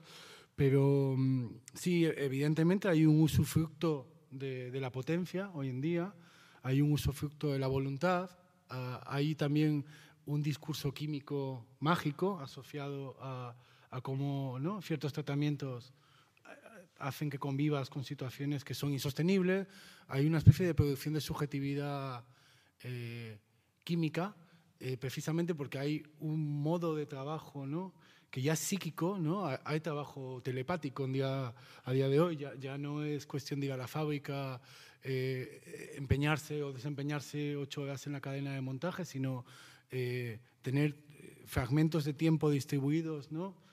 Alternativamente en trabajos distintos que te dan una rentabilidad por la dispersión misma del modo de producción y produciendo una misma también. Pero bueno, me estoy yendo un poco por los cerros de, de Úbeda que se dice en el Estado español. Quería contar algo como más, más em, que, que, además como que me inquieta mucho, ¿no? que es cómo el diagnóstico está empezando a ser una plusvalía en determinados círculos, precisamente de resistencia al discurso biomédico. E, esto, bueno, Mark Fisher en uno de sus últimos libros textos, perdón, eh, compilado en Capang, eh, habla de esta cuestión, ¿no? Cómo presentarse, lo que comentaba, ¿no? Presentarse en un círculo de apoyo mutuo como autista, depresiva o, el diagnóstico casi a la carta que una elija eh, da una especie de legitimidad incluso a la hora de hablar. Esto que dices me interesa mucho para polemizar incluso. Esto que dices de la primera persona. Yo hablo en primera persona. Eh, yo sí llevo al extremo lo que pienso sobre la persona y el personalismo, creo que nadie habla en primera persona porque la primera persona es una especie de efecto del lenguaje que en realidad uno habla por otros, como los libros, ¿no? Los libros son libros que contienen otros libros y una misma eh, es un contenedor de voces, ¿no? Eh, esto lo digo para polemizar porque me gustaría un poco, en clave áfida, ver de qué manera ese discurso del diagnóstico está siendo un poco nada. Eh, yo lo veo un, poco naif también, ¿no? En adueñarse de las categorías biomédicas, adueñarse de las herramientas del amo, supuestamente para liberarse. Eh, eh, quiero decir, bueno, no sé si puedo interrumpirte o no. es que, bueno, hay algunas cosas que... Em, bueno, por una parte, la idea de que hablar en primera persona sea problemático, obviamente es problemático. Lo que pasa es que esta problematización ha sido siempre una herramienta para callar a los de siempre. ¿no? O sea, siempre decir, no, esto nietzscheano de no es que el yo es un producto de lenguaje, claro, ¿para qué lo dices? No? Porque el que habla en primera persona ahora es alguien que te molesta que hable en primera persona. Si es el blanco de toda la vida mm, eurocéntrico, no te molesta. ¿no? Entonces, bueno, eh, eso por una parte. Y luego, obviamente, aquí estás nombrando precisamente uno de los problemas, yo creo, Mm, sin, filosóficos, sociológicos o lo que queramos actuales, que es el problema de la identidad. ¿no? Y, yo aquí sigo realmente a autoras como Spivak o como Butler que hablan precisamente de esta categorización de manera estratégica, ¿no? de utilizar una categoría que está o existe precisamente para encerrarte en una subjetividad, se utiliza de manera estratégica para poder hablar en primera persona. ¿no? o sea, para subvertir esa categoría. Entonces, ahí sí que estoy de acuerdo en que se, pueda, se puede utilizar en determinados ámbitos y, precisamente porque nos atraviesa a todos el malestar, em, precisamente porque todos podemos caer en la psiquiatrización, es tan importante que las personas que no tienen voz, que solo han sido habladas a través de psiquiatras, puedan hablar y puedan buscar también sus herramientas. ¿no? No desde el principio. Em, yo puedo hablar de mi experiencia en primera persona. ¿no? Eh, yo el primer día que me acerqué a un grupo de apoyo mutuo, la primera reunión, lo primero que hice cuando acabamos de, que fue una reunión, no un, grupo de apoyo mutuo como tal, sino una reunión informativa, cuando acabamos y yo empecé a hablar con, ciertas personas que estaban allí, lo primero que empezamos a hablar fue de nuestro diagnóstico, ¿no? porque era la manera que teníamos de relacionarnos en ese momento. Eh, ¿Quién me puede juzgar a mí por, por hacer eso? ¿no? Es, la herramienta que yo tengo en ese momento y además eh, es un ambiente en el que yo puedo decir mi diagnóstico sintiéndome reconocida y no sintiéndome encarcelada. ¿no? Eh, entonces, bueno, eh, si querías... Sea, yo te traigo esto porque son cosas justo que estamos discutiendo muy, a veces enconadamente en, círculos de, militancia en salud mental. ¿no? Son temas que, son importantes ahora, respondiendo también un poco a lo que decía Germán de cuáles son hoy las líneas de politización de la salud mental. Igual que en los 70 se pensaba que la esquizofrenia podía ser una clave, hoy me parece que hay algo en torno a la identidad que tenemos que pensar de vuelta porque no está dando efectos políticos parece, por lo menos, que no está dando efectos políticos a medio, largo plazo. Hay como una especie de reconfortarse, de encontrarse, de autocategorizarse como forma de liberarse, que sí que es muy terapéutico, y es terapéutico en el sentido no médico, sino de el sentido de compartir. Terapéutico como un, un espacio de reconocimiento que no viene dado por el saber biomédico, sino por el mismo hecho de desculpabilizar lo que uno siente frente a su malestar. Que eso, sin duda, evidentemente, es nada, es fundamental. Que se... Ahora bien, eh, ¿qué hacemos con las identidades? ¿no? Porque si bien es muy importante y es muy, eh, como decía, terapéutico, estamos viendo que, que, se produce también una situación como de, nada, de captura también de ese diagnóstico y de ficción performativa. Está, hablando de Butler, la traigo acá, eh, no, no la tengo ni siquiera muy pensada, es algo como que me, me está pasando incluso personalmente, es muy reciente, como eh, una acaba siendo su diagnóstico. Y esto, pensando también en futuras escrituras o en futuras intervenciones, me parece que es un tema que tenemos que abordar. Eh, lo puedo contar todo lo personal que queráis o todo lo impersonal que queráis, pero hay muchas personas cercanas que encuentran un tipo de plusvalía simbólica en, su diagnóstico y que más tarde o más temprano acaban sintiendo los síntomas que ese diagnóstico les dice que tienen que sentir. Por supuesto, pero yo, yo creo que aquí en esto que estás comentando, que creo que es muy importante y es muy importante poner el foco ahí, creo que hay que verlo también desde otro punto de vista. O sea, no ver que quien se reconoce absolutamente su diagnóstico tiene un problema, porque eso realmente es, o sea, hay una cosa en psiquiatría, cuando pisas la primera vez la consulta del psiquiatra, que lo primero de lo que te habla es de conciencia de enfermedad.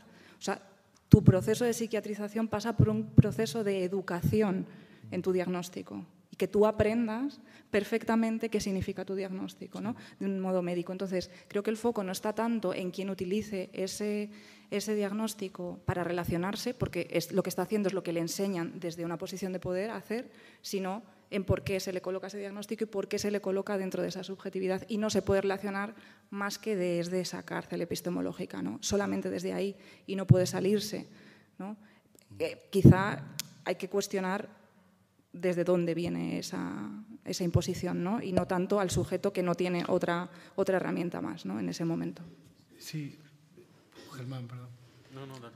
No, es que esto me, como que me apasiona esta discusión y yo no sé si una otra línea de politización, en lugar de pasar por la toma de conciencia, pasa por la toma de inconsciencia. Esto lo traigo por todo el campo del arte que está continuamente apareciendo en el libro. Antes hablaba de un inconsciente que protesta. Bueno, me parece que en la toma de inconsciencia o en el dejar pasar lo inconsciente, también hay una forma de reconocimiento que es así que no es eh, la categoría médica, lo razonable, esta crítica a la razón, ¿no? Es crítica a la razón en el sentido eh, más violento, además, como de... Eh, nada, un campo impersonal también que, que, emerge, donde ya no somos diagnósticos, sino sensaciones, intensidades, algo como mucho más difuso y que desde el privilegio de sentirse bien se puede muchas veces incursionar en, en ese campo. Esto lo digo porque, bueno, cuando hablo de toma de inconsciencia, me parece que efectivamente hay momentos en los que eh, no, se puede dar lugar al inconsciente tanto, por lo menos, eh, y quizás es más importante eso, reconocerse en lo que uno siente con el nombre de, de, la medicina. Lo digo porque no quiero frivolizar, o sea, no, no quiero parecer como estar intentando llevar la psiquiatría a sus gofnes, no porque yo estoy y me siento bien.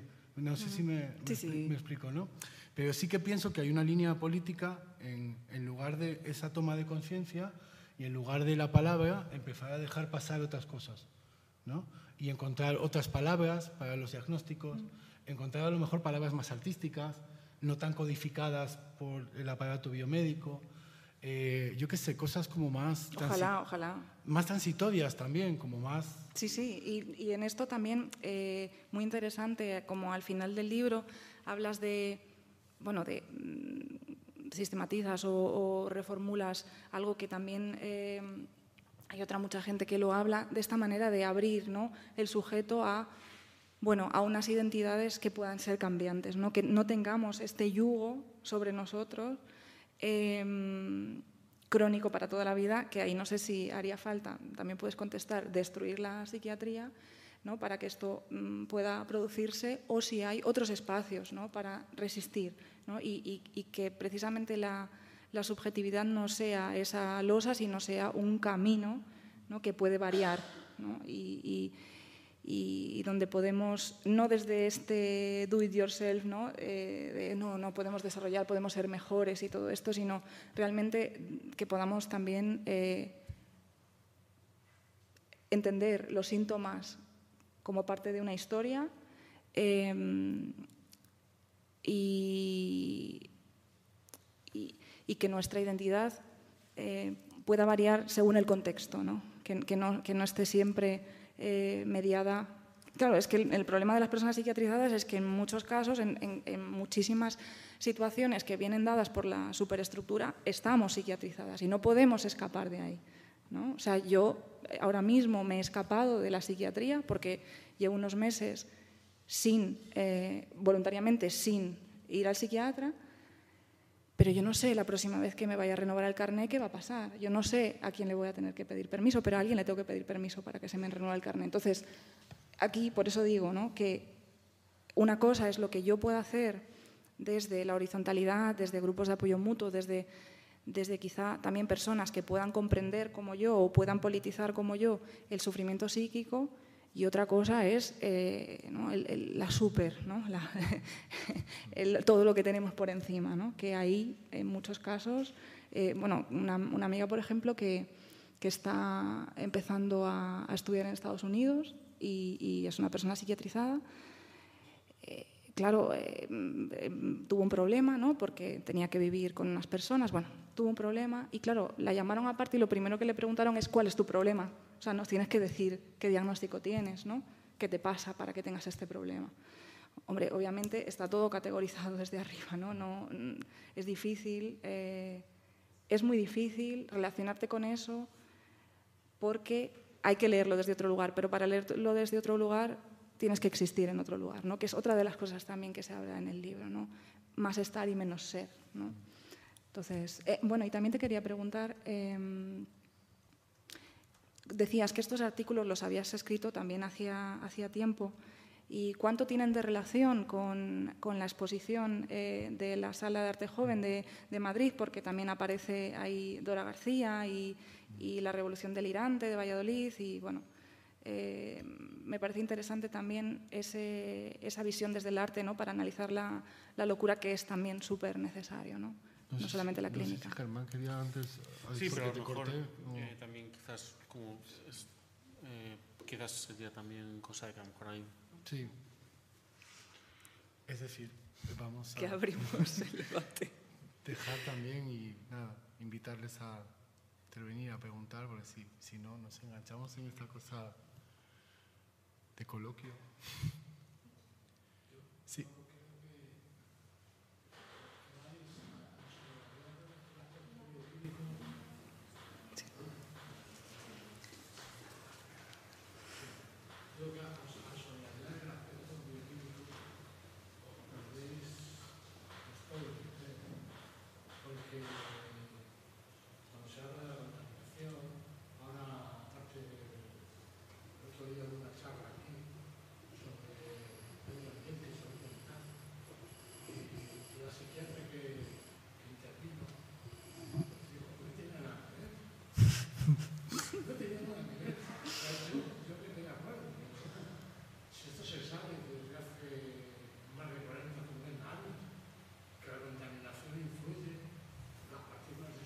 depresión, que son la clave, influyen en el sistema nervioso central.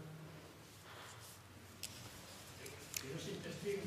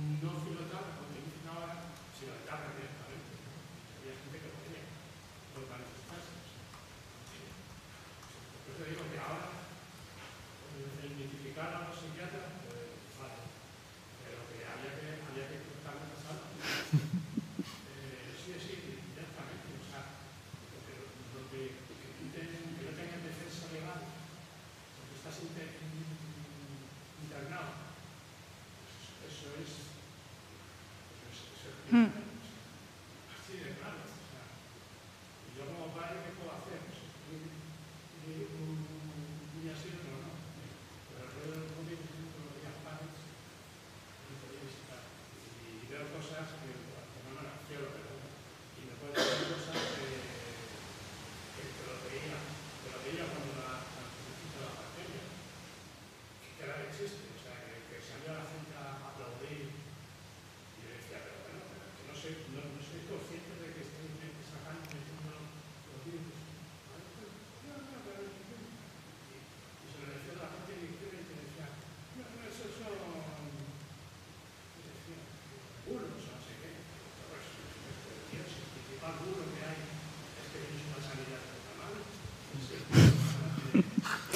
Sí, y me gusta, a mí me gustaría, que lo tengo apuntado y no quería pasar la oportunidad sin, sin poder decirlo, respecto a este movimiento antipsiquiatra que acabó convirtiéndose en muchos casos eh, absorbido completamente por el sistema y acabando, eh, como bien explica Alfredo en el libro, eh, como los técnicos, ¿no? O sea, todos los, los, críticos se convirtieron en, en técnicos. no hay que olvidar que la cadellada que, es ese símbolo también antipsiquiátrico, eh, es el actual hospital, eh, la UCA, vamos, el Hospital Universitario Central de Asturias, eh, que supuestamente abandonó este modelo manicomial, pero como digo, no quería perder la oportunidad de recordar que en ese entorno hospitalario se produjo la muerte de, Andreas Fernández en 2017, eh, después de estar 75 horas atada en la unidad de psiquiatría y además que es un, proceso em, que ha sido archivado, no hay ninguna persona eh, que ha sido declarada responsable de esa muerte. Eh, y también un poco al hilo de lo que decía esta persona, ¿no? de eh, el entorno eh, manicomial, eh, que no sé si hasta qué punto lo hemos abandonado o simplemente lo hemos, hemos mirado para otro lado está maquillado de otras muchas cosas, ¿no? Esta cárcel química que dentro de los psiquiatros, de los psiquiátricos, lamentablemente sigue siendo química, pero también, también física. Sí, yo, nada, un apunte, o sea, este tema de los manicomios, ¿no? ¿Cómo, se ha internalizado el manicomio en cada una, cómo llevamos dentro cada una de nosotras un manicomio y cómo se ha cicatrizado también la vida cotidiana.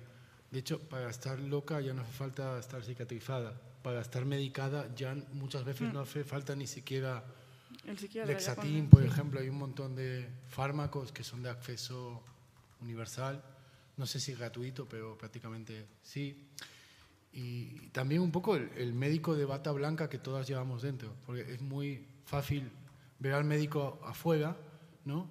Pero hay un médico dentro de cada una también, ¿no? Que, es muy fácil patologizar, que, que, es muy fácil no escuchar los síntomas también, que hay muy poca cultura terapéutica en España, eh, si no es la cultura terapéutica de los doctores y de los médicos.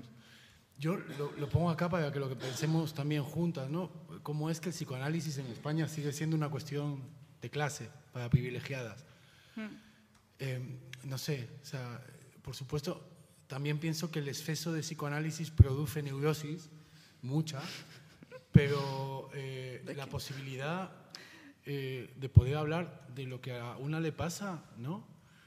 Yo lo veo mucho en la generación de nuestros padres, que todos más o menos tenemos la misma edad, cómo la educación nacional católica franquista deshabilitó la posibilidad de hablar de emociones, cómo no hay una política de las emociones en España por culpa de una educación y una pedagogía cruel, ¿no? de que el hombre no habla de lo que le pasa. ¿no? Bueno, esas son cuestiones que, que no son médicas, que no son técnicas. O sea, me parece que hay un análisis cultural pendiente de la salud mental y a mí la verdad que me da un poco de vergüenza cuando el progresismo español piensa que el final de los problemas de salud mental, de los sufrimientos y trastornos, como dicen, trastornos, todavía dicen trastornos, eh, se soluciona con, con, más dinero y con más inversión en técnicos. O sea, en seguir eh, todavía defendiendo un modelo eh, de atención que es exclusivamente clínico y que es una clínica además muy poco ayornada, que es una clínica muy poco... Eh, no sé, a mí me deja todavía como con muchas cuestiones, ¿no? Eh, en concreto en el contexto español, estoy hablando esto que comenta el compañero, todavía el lugar de los médicos, el lugar de las instituciones. Es muy feliz, por otra parte, que haya grupos de apoyo mutuo, que haya movimientos como el Orgullo Loco. E, esa es una cosa que está pasando que hace unos años, yo cuando empecé a escribir esto, estaba la Revolución Delirante, estaba la Guerra Troop, sí que había puntualmente hmm. experiencias de autocuidado, eh, pero muy puntuales y muy... Bueno, también porque la psiquiatría se encarga de atomizar a las personas, ¿no? O sea, en el psiquiátrico, por favor, no te relaciones con los otros porque os influenciáis, ¿no? Es que os retroalimentáis, es que sois malos para los demás. O sea, quiero decir que ha habido también un trabajo muy desde abajo y muy desde reconocernos y mirarnos a los ojos. Y esto se ha conseguido cuando se ha podido ¿no? Eh, y no se podía antes. Lo que tú dices, había como algunas cosas que surgían, em, pero también es importante, eh, yo creo que el momento actual donde todos estos grupos em, ven que hay un más allá, ¿no? que, hay, que hay posibilidad de de narrar las cosas desde, desde otras palabras y, generar también una subjetividad nueva, ¿no? gracias a ese diálogo. A, mí, de hecho, de vuelta ¿no? a esto de qué hago, o sea, eh, ya no solo que existan estos grupos atomizados, sino que se conozcan entre ellos y ellas y que pase una cosa que está pasando últimamente, que es que salgan a la calle. Que eso, eh, de nuevo, una marcha por la salud mental, una movilización, son, cosas muy nuevas que estamos viendo porque ahí tomo lo que decía Germán, que ah, estamos dañadas por lo que ha pasado políticamente. O sea, que el 15M haya acabado como acabó y que el ciclo instituyente en España haya terminado como terminó, que es que las instituciones están intactas, eh, o sea, hay poco ¿no? de lo que hablábamos en las plazas que se haya... No creo que las instituciones estén intactas, eh, tampoco creo que sean el enemigo ahora mismo como tal o como lo eran, ¿no? Eh, creo que las instituciones están hechas polvo, trabajo desde ellas y también, digamos, desde los intentos de democratizarlas y abrirlas, ¿no? pero creo que, que hay algo gripado en cómo las instituciones están ahora lo que creo es que no tenemos ni idea de cómo seguir, de qué hacer y no tenemos tampoco fuerza para, para hacerlo. Entonces lo que hay, lo que uno percibe, ¿no? Eh, y que es lo que se viene, ¿no? También, eh, casi incluso lo que se desea que venga, ¿no? Eh, va a ser un ciclo donde lo que quede en pie de esas instituciones ¿no? se, se, se venga abajo. A propósito de, la, de lo que queda de, ¿no? de institucionalidad pública, ¿no? que no funciona, está hecha polvo, que tiene todo tipo de problemas, está precarizada, pero todavía hay. ¿no? Y también creo que como el lugar de la crítica institucional hoy no es el de los 70, eso lo dices tú en el libro, ¿no? desde el principio. Claro, yo, o sea, por un lado, para mí la relación también con con los paisajes psíquicos tiene mucho que ver también con la experiencia norteamericana y con la experiencia de los desplazamientos culturales, de estar permanentemente eh, transitando fronteras que son fronteras de lenguaje, que son fronteras mm. psíquicas, de cultura, de emociones, de códigos, ¿no? y habitarlas como extranjero, que es una manera de estar sistemáticamente dentro y fuera, ¿no? como estar siempre como ¿no? de ser demasiado visible, ¿no? como cada palabra que dices, ¿no? como hay, hay una cosa ahí de, ¿no? de, de, hacer ruido en la circulación social que te marca como extranjero, cualquier extranjero en cualquier cultura, obvio. Eh, y desde esa experiencia, ¿no? el, paisaje, el paisaje psíquico norteamericano, eh, claro, es de una profunda soledad, de una sociedad de personas totalmente atomizadas y, y disgregadas, cuyas ficciones que consumen masivamente son ficciones psicóticas, donde hay personas que ven cosas que los demás no pueden ver y que a veces tienen razón, a veces no, o a veces tienen razón y no tienen razón, o sea, que gracias a que ven cosas que los demás no pueden ver, ven algo de lo que los demás no pueden ver en la cual tienen razón. Eh, desde ¿no? ficciones en las que una mujer va con su niño en el avión y se lo secuestran y, todo el mundo cree que está loca porque nunca habían visto al niño así, luego se revela que al final aparece ese niño invisible para todos. ¿no? Ese tipo de alegorías eh, psicóticas es, es, lo, que, lo que construye la narrativa mainstream de, de las series, de las películas, de las ficciones norteamericanas, que son narrativas muy dolorosas en el contexto de esa, de esa sociedad, eh, donde por otro lado hay una exclusión social enorme, tienes masas ¿no? de cuerpos excluidos que por supuesto están psiquiatrizados o han sido expulsados de las instituciones psiquiátricas porque no son capaces de absorberlos. ¿no? Entonces no se sabe si son locos porque no tienen casa o no tienen casa porque están locos, ¿no? Mm. pero de alguna manera la, la, locura, el vínculo entre locura y pobreza, que es muy evidente, ¿no? o sea, el loco es, en Estados Unidos es que es pobre, ¿no? es negro, es latino, es homeless, es, es extranjero, no es ciudadano, ¿no? luego la, la sociedad puede funcionar psiquiatrizadamente de una manera orgánica y de la misma manera que cada uno tiene su identidad. Creo que esa parte que abres ahí, que has traído un poco más en la conversación, merece la pena pulsarla, ¿no?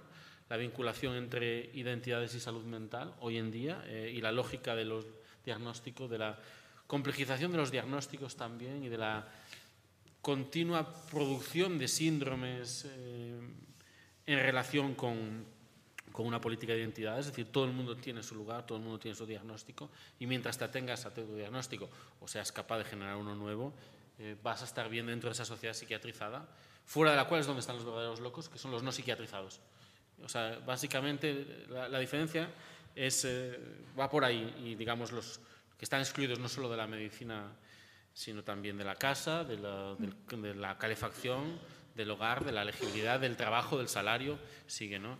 Y luego hay otro fenómeno que también sugieres en el libro, que allí, digamos, va más avanzado, que tiene que ver con la ecuación entre infancia y locura, ¿no? O sea, esa idea de los niños como los únicos locos tolerados, que ya ni siquiera los niños, ¿no? Mm. Están tolerados como locos.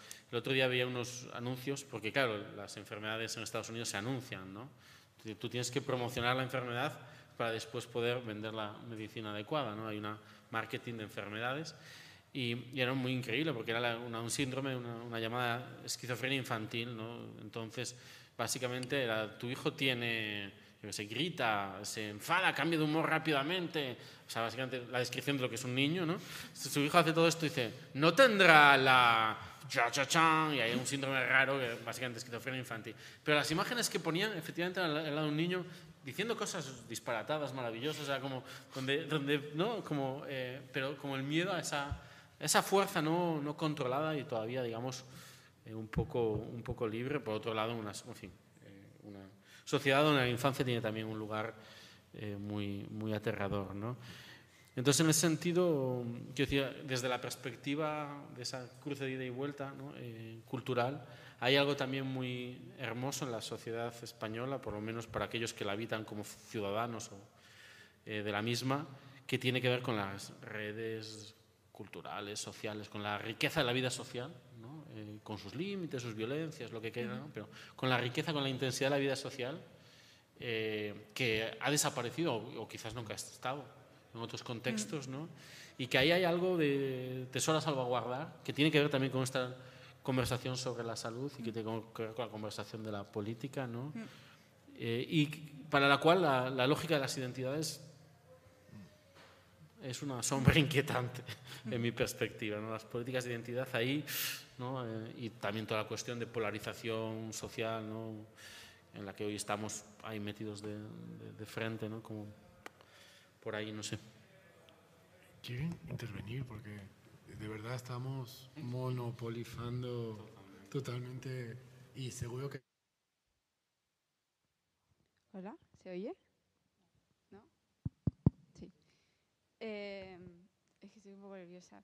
Pero, em, bueno, hace poco hice un curso de, de, arte y performance y hablaban sobre esta idea de la eh, idealización, porque has sacado el tema de la locura y el arte, ¿no? Esta romantización de, de la locura y del hombre, el, de cómo se crea esta figura del hombre genio, loco, esta idea del genio loco en lo que es relacionado con el arte, ¿no? Cuando hablamos de Van Gogh o cuando hablamos de... Y como este concepto de, de esta idea de, del arte relacionado, del mejor arte relacionado con la locura y querría saber tu opinión sobre qué opinas sobre cómo esta idea que se genera y cómo esto influye en la, en la concepción de la salud mental. No sé si es muy genérica, pero bueno. No, la, tomo, ¿eh? porque me la pregunto yo también. Me parece como... Voy al romanticismo, si quieres, que, que es un periodo que me está interesando cada vez más. Eh, por su vigencia, poco, ¿no? y, por cómo no termina nunca de, de pasar. En, muchas de las preguntas que nos hacemos sobre el arte sigue la sombra del romanticismo muy presente. Justo hablas de Van Gogh, además, que es como la epítome ¿no? del romántico, genio. Y mm, ahí pienso, para empezar, que lo que entendemos por genio hoy en día no es lo que se entendía en la antigüedad por genio.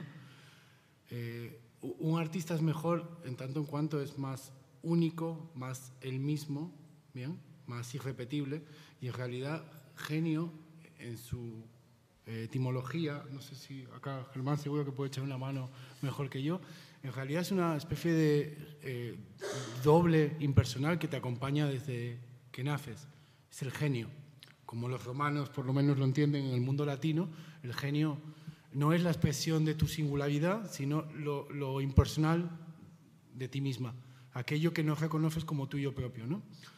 Eh, eh, vamos por ahí, ¿no? Entonces, bueno, ahí me, me preguntaría, ¿no? Si lo, lo, genial de los artistas eh, y su capacidad de enloquecer es precisamente romper con esta cuestión personal, con esta cuestión de lo personal, del uno mismo. Como poner en crisis este relato de que una va a tener más éxito si es capaz de ser más coherente como artista, como lo que sea, como escritor, como escritora, ¿no? Bueno, en ese sentido me parece que sí que hay todavía eh, mucho ¿no? deseable, ¿no? Hay mucho deseable en, en esa capacidad de, de, dejar de ser una misma que el arte habilita, en tanto en cuanto este genio ¿no? es la representación de lo impersonal. Eh, no, no, sé si quedó muy, muy clara la, respuesta. Y luego, menos desde la etimología y más desde la práctica, eh, yo qué sé, también pienso que mucho de lo que entendemos que es la relación entre arte y locura está mediada por el mercado. Es decir, eh, hay un mercado gigante de arte brut, que es el arte de los locos, que son personas que han producido su obra en condiciones de manicomialización. Es arte que no tiene más autor que una persona enferma, es un arte que se comercializa primero barato y luego caro, entonces, bueno, pienso que hay algo también que tenemos que poner un límite, que es en esa fascinación muy, nada, eh, superficial, si quieres. O sea, me parece que la respuesta sería que tendríamos que, que, adentrarnos en esa etimología del genio y en esas líneas románticas para ver qué podemos ¿no? extraer o, o utilizar eh, positivamente. Y no solo como se utilizan las cosas en un sentido individual. Porque también me parece que una de las cosas que el arte posibilita es precisamente el encuentro con otros, con lo otro, ¿no? Y, y ese otro que, que, Germán antes lo decía, es, se la fuera, es lo que no conocemos, lo que no podemos nombrar, lo que no hay un código que sepamos de antemano que sirve para, para expresar. Ahí me pongo romántica, si quieres, sí.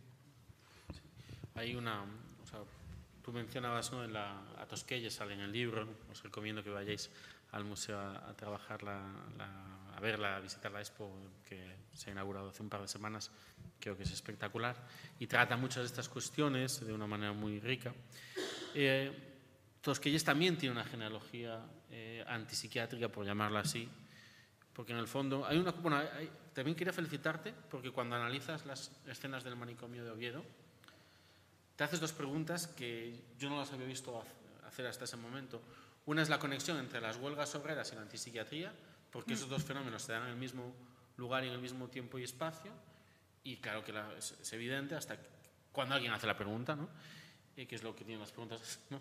Y, y la segunda pregunta también, o sea, eso es más sutil como básicamente planteas, claro, que hay una crisis eh, de salud mental brutal vinculada al desarrollismo, vinculado a la industrialización y a la desindustrialización, al desplazamiento de las personas, ¿no? de sus hogares y la destrucción de sus medios. O sea, que la implantación del capitalismo brutal que sucede en los años 50 y 60 produce gran salud mental, gran crisis de salud mental. Y de hecho las personas que están fotografiadas en el precioso epílogo del libro, en ese documental ¿no? que rescatas y que nos acompañan en los márgenes del cartel, pues están ahí en, ese, en esa crisis, en esa encrucijada, por decirlo de otra manera, que cuando los antipsiquiatras hablan de emancipar a unos locos y locas que están en esas eh, instituciones en las que trabajan, no estaban allí siempre, ¿no? porque muchas veces hemos visto a ese habitante del manicomio como si siempre hubiera estado allí hasta que llegan los antipsiquiatras, pero había venido con ellos, o sea, como que él eh, ha venido con ese aluvión del 65, como que los locos también tienen una historia, ¿no? y eso es también muy potente, y es la misma historia de los antipsiquiatras. ¿no? Eh, la historia de Concho es muy interesante porque se puede trazar hasta su fundación, ¿no? y su fundación se funda en 1886 a partir de una derrota, de una derrota republicana, pero de otra república, de la República del 68, 71, 73, que se cumplen 150 años este próximo año. Y, eh, y, se hace además con una destrucción ecológica. Se tala el bosque de Concho. Antes de un manicomio, hoy en día la palabra Concho nos hace reír en Santiago. Jaja, vives en Concho. Me han citado en Concho, ¿sabes? Como esa cosa todavía está ahí, esa cosa nerviosa, y está ahí.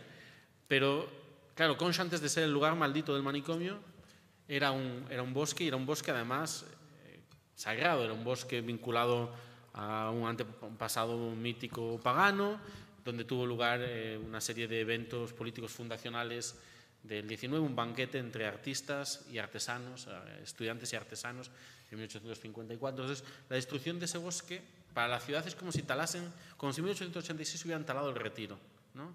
y hubieran puesto el manicomio de Leganés en el retiro. ¿no? Ese tipo de violencia, eh, que es el borrado también de una historia de luchas y de conexiones, o sea, como que la manicomialización nace sobre un proceso de, ¿no? de, acumulación primaria y de desposesión, que es el borrado de otras tradiciones políticas modernas, y es ese mismo proceso el que produce los locos que van a llenar los manicomios que se construyen sobre ese lugar.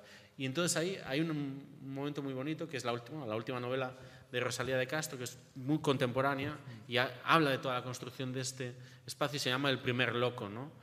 Y ese primer loco, que es el primer, ¿no? la inauguración del archivo de la locura moderna, primer habitante de ese sujeto, de alguna manera es víctima y verdugo de ese proceso en la novela y, empieza simplemente a oír las voces de sus propias víctimas, víctimas emocionales, víctimas, digamos, de, él en tanto que, que, su forma de relacionarse con otras personas, pero también a partir de ahí víctimas de esa modernidad.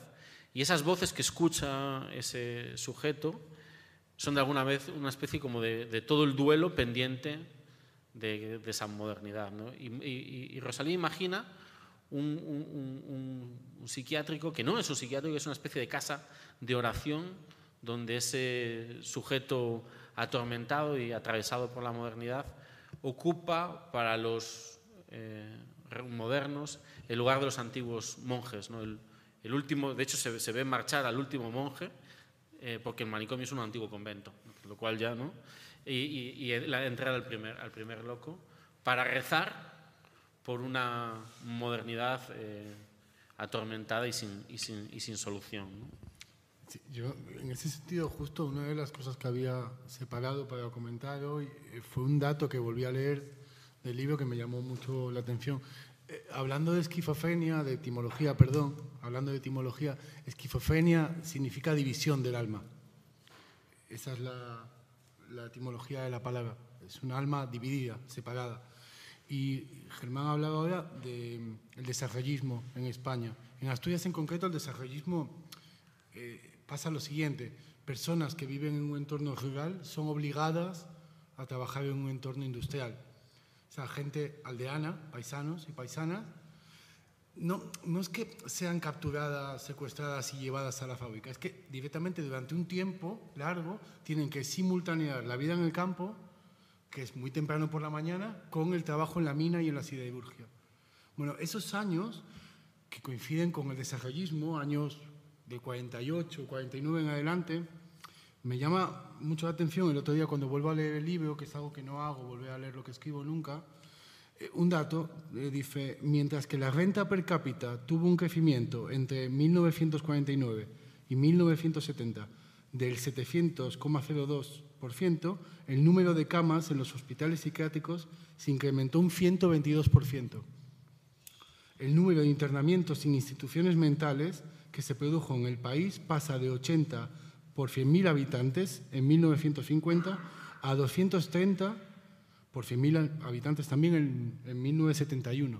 O sea, el desarrollismo en España es producción de locura. Esto se puede llevar un poco no sé si vieron las imágenes de la protesta en Chile hace poco. Eh, no es capitalismo, es locura. Estamos viviendo un cambio también en los modos de producción y en las relaciones sociales. Estamos pasando de los coletazos de un capitalismo eh, postfordista a un capitalismo que todavía no imaginamos, de plataformas psíquico, que está causando estragos eh, en nuestra salud mental. Entonces, estamos justo en un momento bisagra. Me parece que esto bueno, responde un poco a la urgencia de por qué nos estamos hablando sobre este tema, ¿no?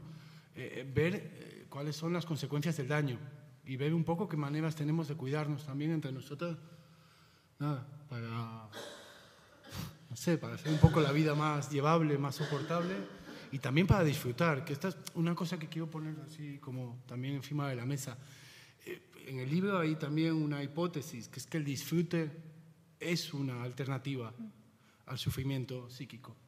aprender a disfrutar de nuevo juntas, me, me parece que es algo político.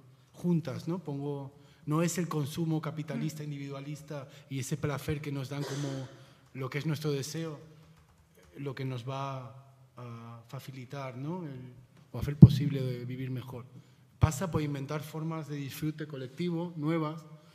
También saco el inconsciente, ¿no? Darle salida al inconsciente también colectivo y ver qué, qué formas de divertimento y de divague se inventa de nuevo. Pero bueno, es, seguramente es otro tema. Eh, no, no sé si quieren intervenir, preguntar, comentar.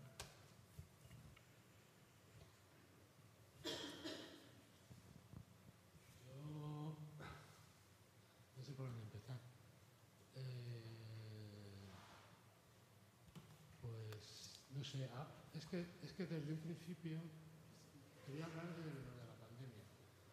De, desde un principio se,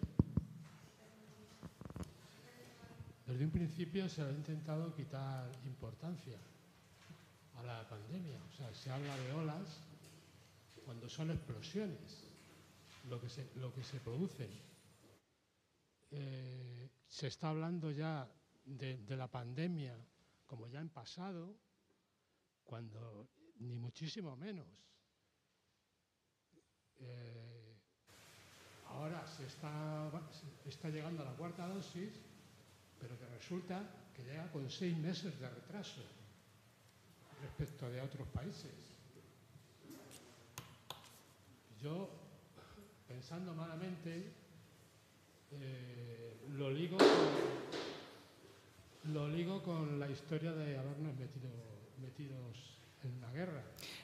Perdón que te interrumpa. Como veo que la gente se está yendo, quizá podemos ya abrir el debate, pero ya un poco ¿no? disolver y, y hablar, si queremos, Pues un poco que, más. Que, que, se, que, se, está quitando importancia a algo que todavía no se ha terminado, ni muchísimo menos. Ni muchísimo menos. Nada más. Bueno, lo de la, la salud mental, pues ya te digo, que tiene que ver con las partículas en suspensión y que, claro, aquí viva la Virgen, o sea, aquí somos supermanes. O sea, se, limita la velocidad de, las ciudades y ni Dios la respeta, ni. Y ya te digo que, no. Y, y la, las olas de calor, pues te digo, somos supermanes, no pasa nada porque superemos los 40 grados más de, más de 50 días. No pasa nada. Bueno, eh, sí, podemos seguir hablando, son las nueve. Yo voy a, a oficiar de clausuradora de, de, Nada, quería dar las gracias a la editorial, a las compañeras editoras, nada, valiosísimo todo, todo el trabajo y luego también a nivel eso, de diversión y de alegría, muy, muy lindo ver que todo el trabajo finalmente es un libro, es una conversación puede seguir dándose como conversación, se seguirá dando conversación. Eh, con Germán y con Sara, nada. Muy bueno el intercambio, me parece que eh, darles las gracias y nada. Eh, seguir charlando también y seguir generando espacios para socializar el malestar, para seguir hablando en primera persona o desde lo que nos afecta y, y nada, eso. Muchas gracias.